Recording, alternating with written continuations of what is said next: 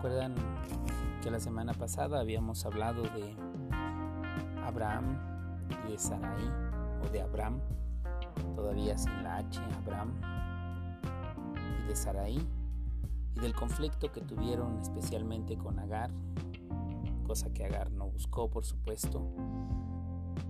En el día de hoy les platicaré del mismo pasaje de Génesis capítulo 16, de los versículos 7 en adelante, de los versículos 7 al 16, en donde Agar tiene que salir huyendo por, porque de alguna manera Saraí acosó a Agar para que, para que así fuera.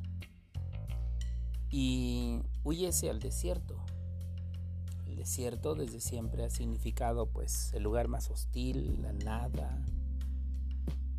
Em, y en esta huida rumbo al desierto es donde el ángel de Jehová encuentra a Agar junto a una, junto a una fuente. Y junto a esa fuente le dice, Agar, sierva de Sarai, ¿de dónde vienes y a dónde vas? Fíjense la pregunta tan importante, ¿de dónde vienes y a dónde vas? Respondió, huyo de delante de Sarai, mi señora. Lo responde de manera clara, de manera concreta, no inculpando directamente, sino diciendo solamente la verdad. Huyo de delante de Sarai, mi señora. Y entonces, pues el ángel de Jehová le recomienda una cosa eh, de pronto incomprensible, pero lo más eh, común era que volviera, volviera a la casa donde había venido, porque estar en el desierto pues significaba lo más próximo a morir de sed. Entonces eh, le recomienda vuélvete a tu señora y, y ponte otra vez en su mano, ponte sumisa, dice, bajo su mano. Entonces eh, también el ángel le hace una promesa que es la fortaleza, que es lo que va sin duda alguna a fortalecer a esta mujer de quien nadie se acordaba de ella. El Señor sí se acuerda de ella. Y le hace una promesa tan semejante a Abraham. La promesa a Abraham es que iba a ser el padre de muchas naciones. Y la promesa a una mujer, a esta mujer esclava egipcia llamada Agar, es la siguiente. Multiplicaré tanto tu descendencia que no podrá ser contada a causa de la multitud.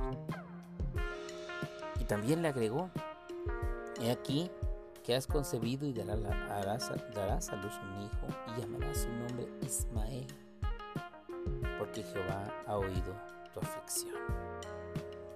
Y entonces le dice que será él un hombre aguerrido, un hombre muy fuerte y que podrá luchar contra todos en medio de todos.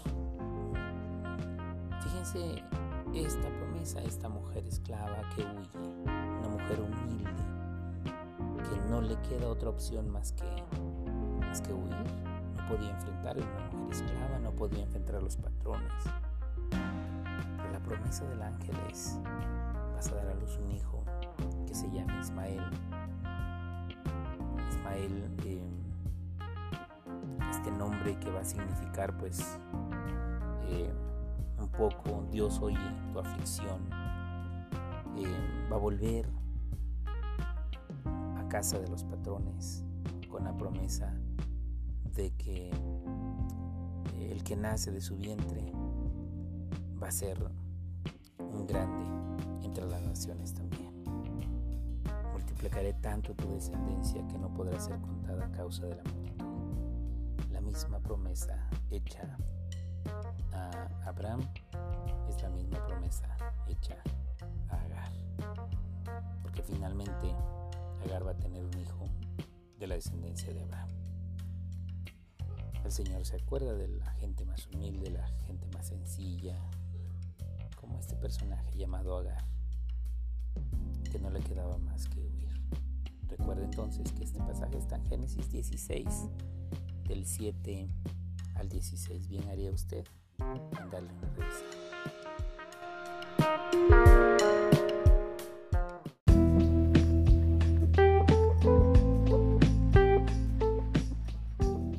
solo quiero compartir con ustedes un salmo, que es el salmo número 8, que dice de la siguiente manera. Oh Jehová, Señor nuestro, cuán glorioso es tu nombre en toda la tierra. Has puesto tu gloria sobre los cielos. De la boca de los niños y de los que maman, fundaste la fortaleza a causa de tus enemigos, para hacer callar al enemigo y al vengativo.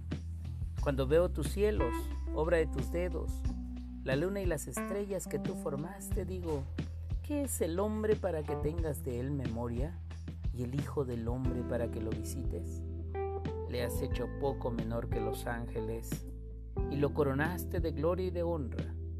Le hiciste señorear sobre las obras de tus manos, todo lo pusiste debajo de sus pies, ovejas y bueyes, todo ello, y asimismo las bestias del campo, las aves de los cielos y los peces del mar, todo cuanto pasa por los senderos del mar. Oh Jehová, Señor nuestro, cuán grande es tu nombre en toda la tierra.